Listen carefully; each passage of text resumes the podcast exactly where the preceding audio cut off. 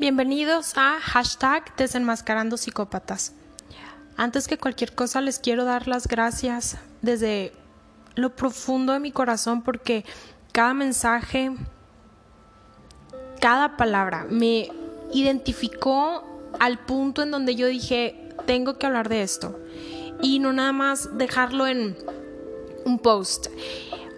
Porque realmente comprendí cómo el contexto dimensiona aún más la maldad de cada palabra. Es impresionante y entre tantos comentarios que leí y ya ustedes me contestaban y yo de regreso, alguien me puso, es que es impresionante, es como si fueran réplicas al carbón. Y le contesté, sí, exactamente.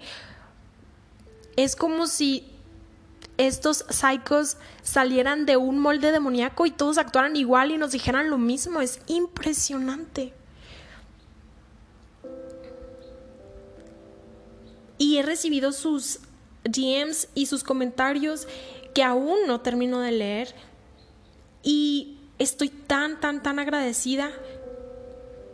Cabe mencionar que, por supuesto que es muy complicado leer, escribir todo esto porque justo eso, recordar es vivir. Y créanme que al momento de yo estarlo escribiendo y estar leyendo lo que ustedes escribieron, sé que se remontaron a ese momento. Y es una sensación tan horrible que es como si te transportaras en el tiempo y quisieras inmediatamente regresar a donde estás, si es que ya saliste de ahí.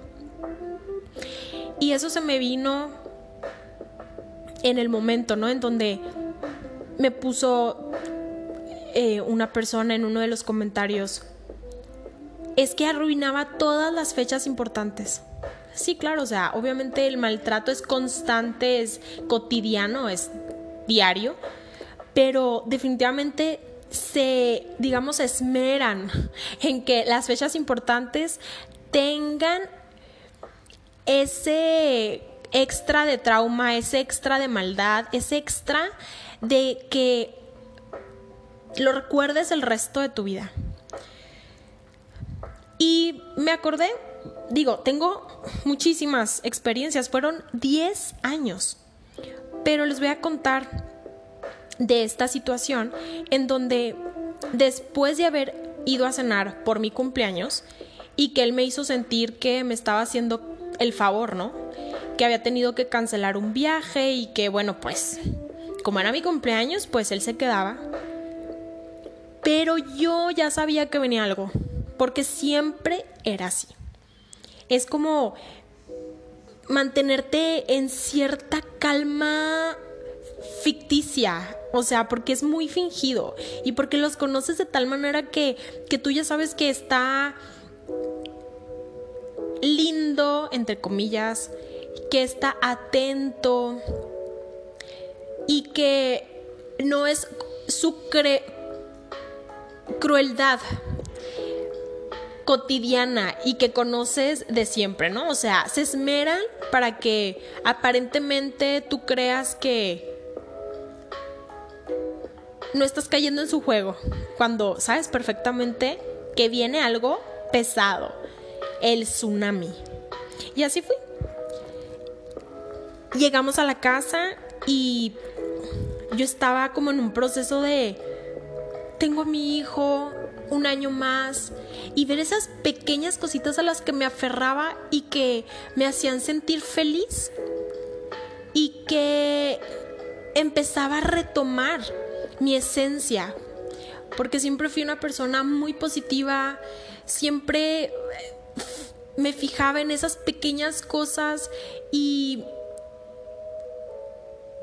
el olor al café, el olor a tierra mojada, la sonrisa eh, de una persona que ni me conocía, no sé, cosas a lo mejor aparentemente insignificantes, me hacían feliz la vida. Y empecé a retomar poco a poco. Llegamos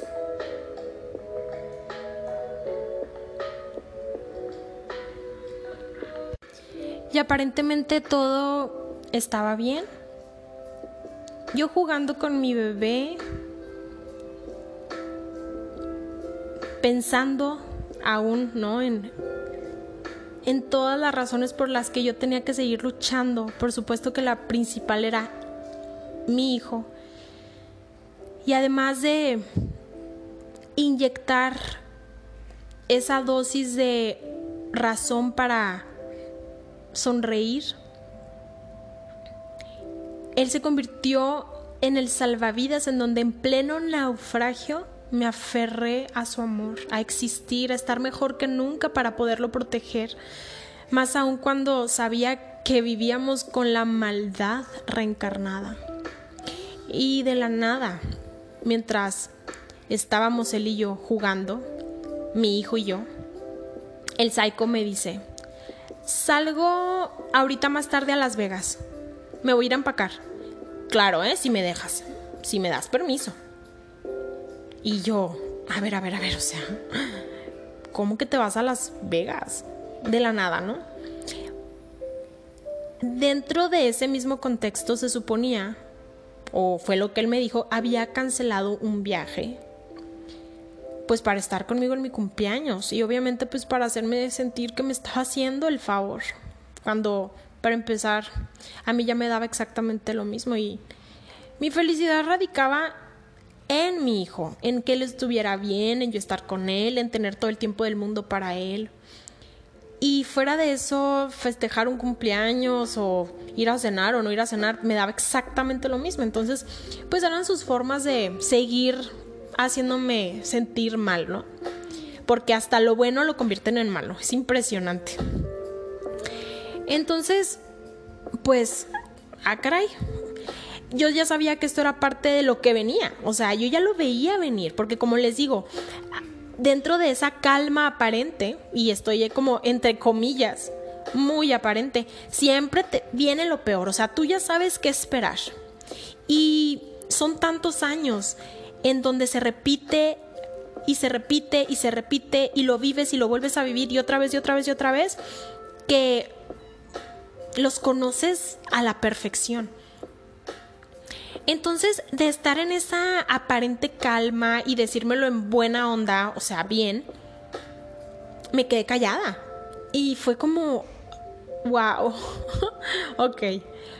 Entonces, ya de la nada, explota y me dice, te estoy pidiendo permiso, pero en últimas cuentas, pues yo hago lo que quiero.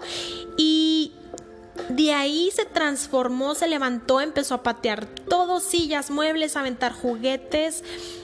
Mi hijo ahí conmigo y me amenaza y me dice, tú no me conoces enojado. Y ahí empezó una lluvia de insultos.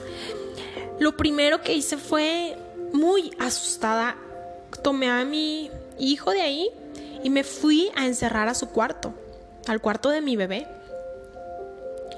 puse el seguro y les juro que tenía el terror de que en cualquier momento azotara la puerta y entrara y no lo conocía enojado. Entonces, ¿ahora qué se iba a atrever a hacerme? Si ya me había golpeado, si ya me había insultado de lo peor, si ya se había atrevido a hacer todo lo que había hecho, ¿ahora qué? ¿Me iba a matar? Pues claro que sí, en ese momento te pasa todo por la mente todo, todo por la mente. Y resonaba su frase en mi mente, tú no me conoces enojado. Sé que detrás de cada frase hay un momento arruinado, muchísima violencia, llanto, miedo, terror y sufrimiento. Sé que recordar es vivir y créanme que hasta ahora veo cómo las palabras tienen tanto poder porque lo que nos dicen bajo esos momentos de tanta vulnerabilidad que nos lastimó, humilló y que se nos coló hasta los huesos, son el reflejo de todo lo que hemos podido superar por meses, años. Ayer justo le decía eso a una amiga, que debemos darnos crédito por haber llegado hasta donde estamos y que no ha sido nada fácil, nada. Todo lo contrario, porque nos mintieron sobre quiénes somos y creímos mentiras infinitas Fuimos sometidas a la maldad pura y vil. Nos maltrataron diciendo que ni todo el amor ni todo el dinero.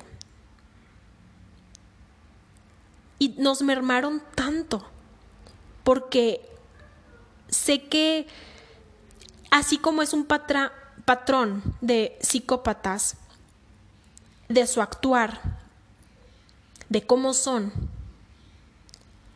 también hay un patrón de las víctimas y somos todo o nada. Nos entregamos. Hablando de mi experiencia personal, yo me entregué a él, a su familia, en amor, respeto, servicio. Y por supuesto a que dispusieran de todos mis recursos, de todo. Porque así somos. Nos damos sin esperar nada a cambio. Pero eso se sentía raro. Y desde ahí debemos de, de ver cómo desde un principio todo estaba mal. Él me decía que él sabía que no me podía deslumbrar con nada, que al fin y al cabo yo ya lo había tenido todo y que, pues, ya, yo ya lo había tenido todo y él no me podía dar nada más. Y en uno de los mensajes que me escribieron me pone, es como si estuvieran hechos al carbón. Es impresionante lo idéntico que son todos los psicópatas. Y le digo, sí, es como si los hubieran sacado del mismo molde demoníaco a todos. Sé que esto nos ayudará a identificarnos y a reconocer el valor que hemos tenido al salir de ese gran vacío. Porque es eso, un vacío en donde no hay nada más que un abismo de odio. Y si tú aún sigues ahí, que reconozcas la gravedad y aceptes tu actual realidad para que puedas salir de ahí y cambiar cuanto antes esa situación, que veas que todas nosotras que lo hemos vivido como tú, gracias a factores internos y externos, resumidos en la palabra milagro, lo logramos. Ella pudo, yo pude, tú puedes. Jugar su mismo juego, dejar de darles información, reservarte para ti lo importante y empezar a actuar con cautela y debajo del agua. Sacar tus papeles importantes, pasaporte, visa, identificaciones, si los tiene bajo su dominio. En mi caso así era. Él tenía bajo su dominio absolutamente todo lo que me pertenecía y él lo controlaba todo. Contactar a algún abogado para que según tu situación te vaya asesorando y eso te dé más seguridad a ti en lo que estás haciendo. Contactar terapeuta, incluso en YouTube existen profesionales que te pueden aportar muchísimo y de verdad ayudarte. Y yo en un momento fueron mi único recurso de apoyo. Claro que antes de eso yo tomé terapia, pero llegó un punto en el que ya no pude seguir con la terapia porque él me la prohibió, obstaculizó y no podía hacer más que buscar otros medios para ayudarme. Y cuentas como esta, en donde en base a la experiencia vivida podemos aportar un granito.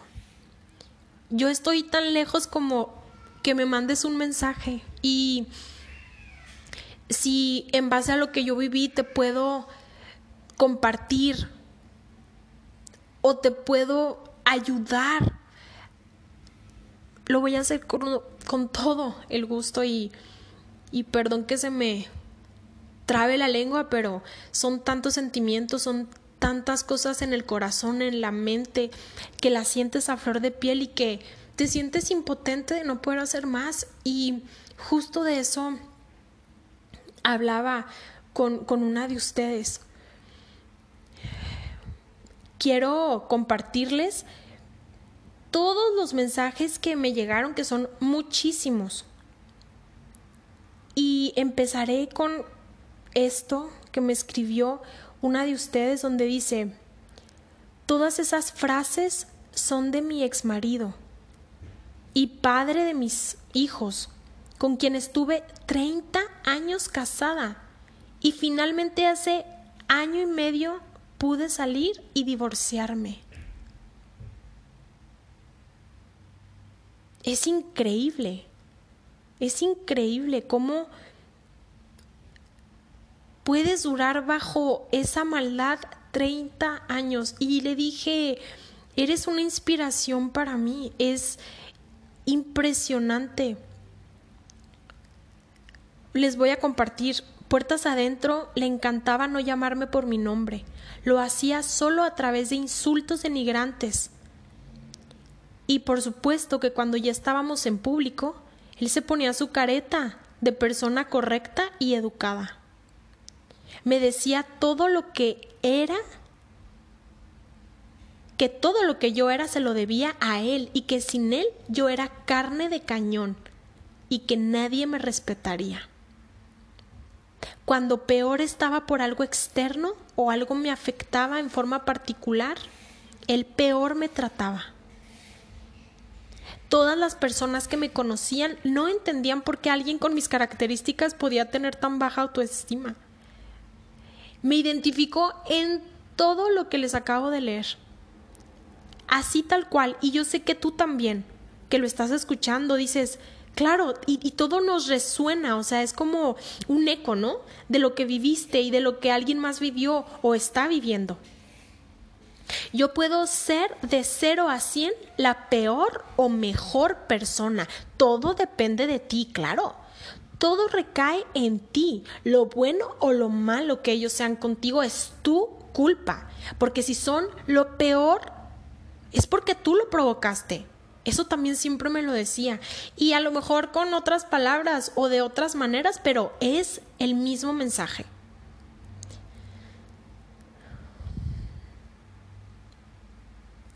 Definitivamente que es muy profundo y muy cruel leer todo esto y me conecta con ustedes. Yo no era así. Tú despiertas mis peores demonios. Todo es tu culpa. Estás loca. Me matas el amor. Me siento incomprendido y abusado. Eres celotípica e insegura. Todos dicen lo mismo. Y lo leí, pero fue como si me lo dijera el psycho. Gracias, de verdad, gracias por todo lo que aportan a este canal a hashtag desenmascarando psicópatas porque estamos creando algo juntas, porque queremos alertar a que más mujeres como nosotras salgan de esta situación tan horrorosa. En mi casa nunca hubo amor, por lo tanto yo no te puedo dar amor, búscate a otro. Una nueva persona o de tu pasado, no sé. Claro porque ahí el único amor que había era el tuyo.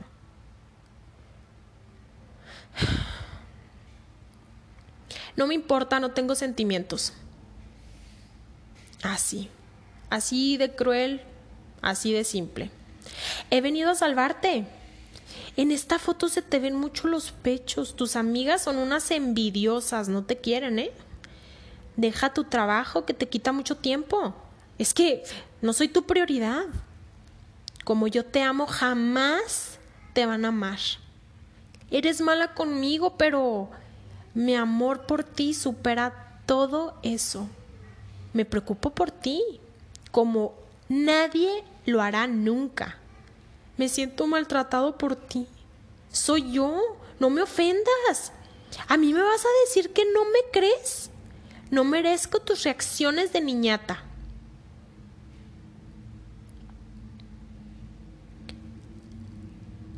Él me dijo, ninguno de tus amigos son realmente tus amigos, todos muy en el fondo te quieren coger. La única persona que te quiere bien soy yo. Nadie quiere tu amistad realmente.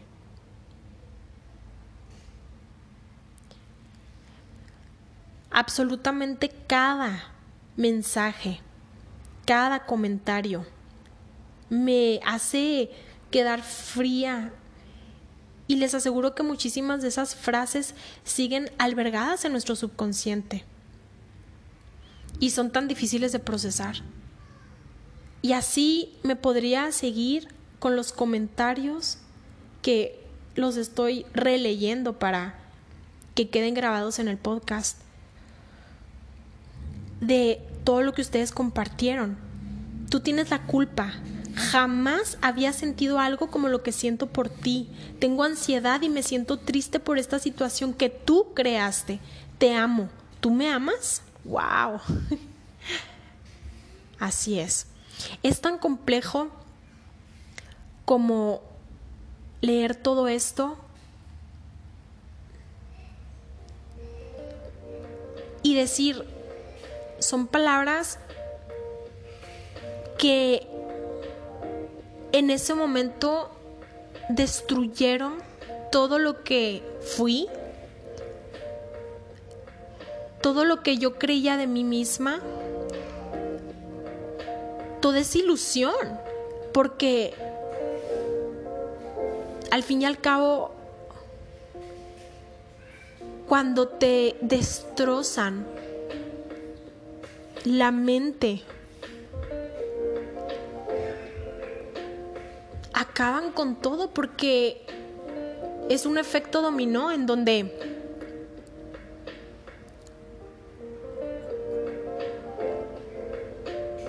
cuando menos te das cuenta estás en el suelo y ya no te quedan fuerzas y dices, ¿y ahora? Pero siempre va a haber algo. Después de años de estar en esta relación, yo aseguré que era infértil. Yo pensé, pero ¿cómo? O sea, jamás usé anticonceptivos, jamás nada. Entonces, era, era como ya darlo por hecho y de pronto cuando menos lo esperé,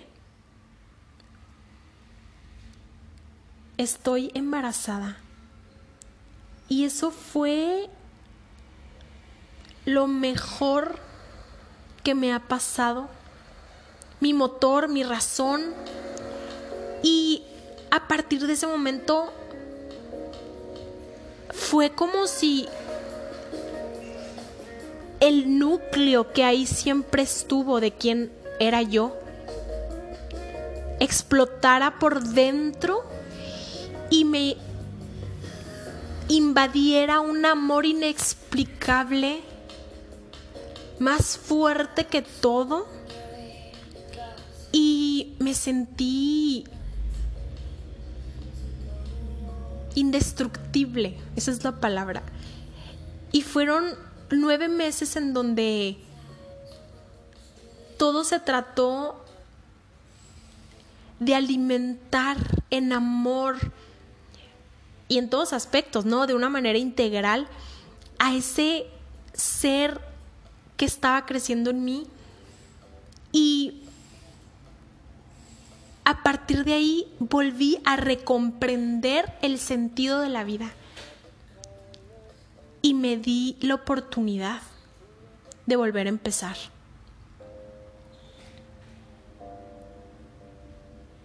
Date esa oportunidad hoy. Hoy toma la decisión si sigues ahí de cambiar lo que estás viviendo. Les agradezco muchísimo. Este podcast ha sido el más largo y podría alargarse aún más porque quedan los DMs, quedan los comentarios tan valiosos que los leeré todos y si ustedes lo piden y, lo quieren, ¿por qué no podremos hacer un segundo capítulo de sus vivencias y de estas frases que, que nos mermaron tanto, pero que hoy nos fortalecen porque nos hicieron recordar que toda esa crueldad que vivimos todo ese odio, toda esa maldad. No pudo más que nuestro amor propio. Quiero retomar esto porque es algo bien importante. Esto va más allá de algo que humanamente puedas explicar y sí, en mi caso quizás no les he contado muchos detalles aún y no llego ahí porque son cosas muy profundas, pero que llegaré. Pero se los voy a decir en resumen. Es un milagro que yo esté fuera de ese lugar. Y debemos empezar a creer en los milagros porque son reales. Y así como dice en este libro tan maravilloso, que fuera de lo que tú creas y que respeto totalmente, sí quiero compartirles de esta sabiduría infinita que está ahí, que dice, ten la fe de un grano de mostaza. Es muy chiquitito, chiquitito, pero es suficiente con esa fe para que muevas montañas. Y se los digo con todo mi corazón que es real. Lo viví. Mis circunstancias eran tan adversas que me levanto todos los días y digo, wow, estoy lejos. Estoy lejos de ahí. Lo logré. Y por supuesto que no lo logré sola. Pero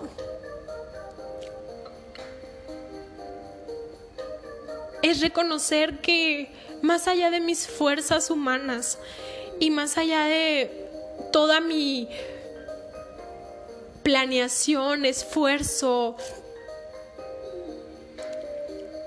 existe un poder divino que me abrió el entendimiento, me hizo ver las cosas tal cual eran y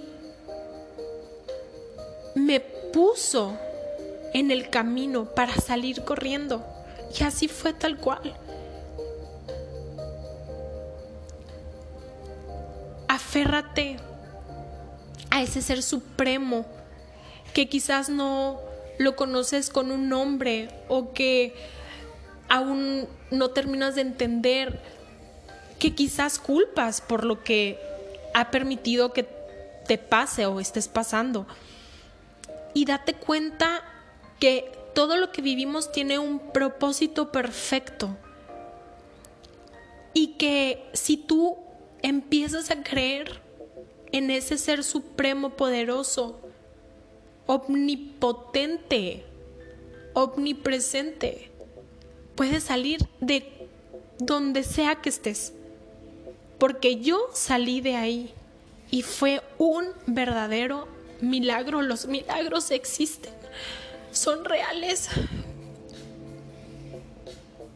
Te mando un fuerte abrazo. Si te sientes solo, sola, que sepas que, que no lo estás y que el amor es más fuerte que absolutamente todo. Gracias, gracias por escucharme. Los espero en el próximo capítulo. Bye bye.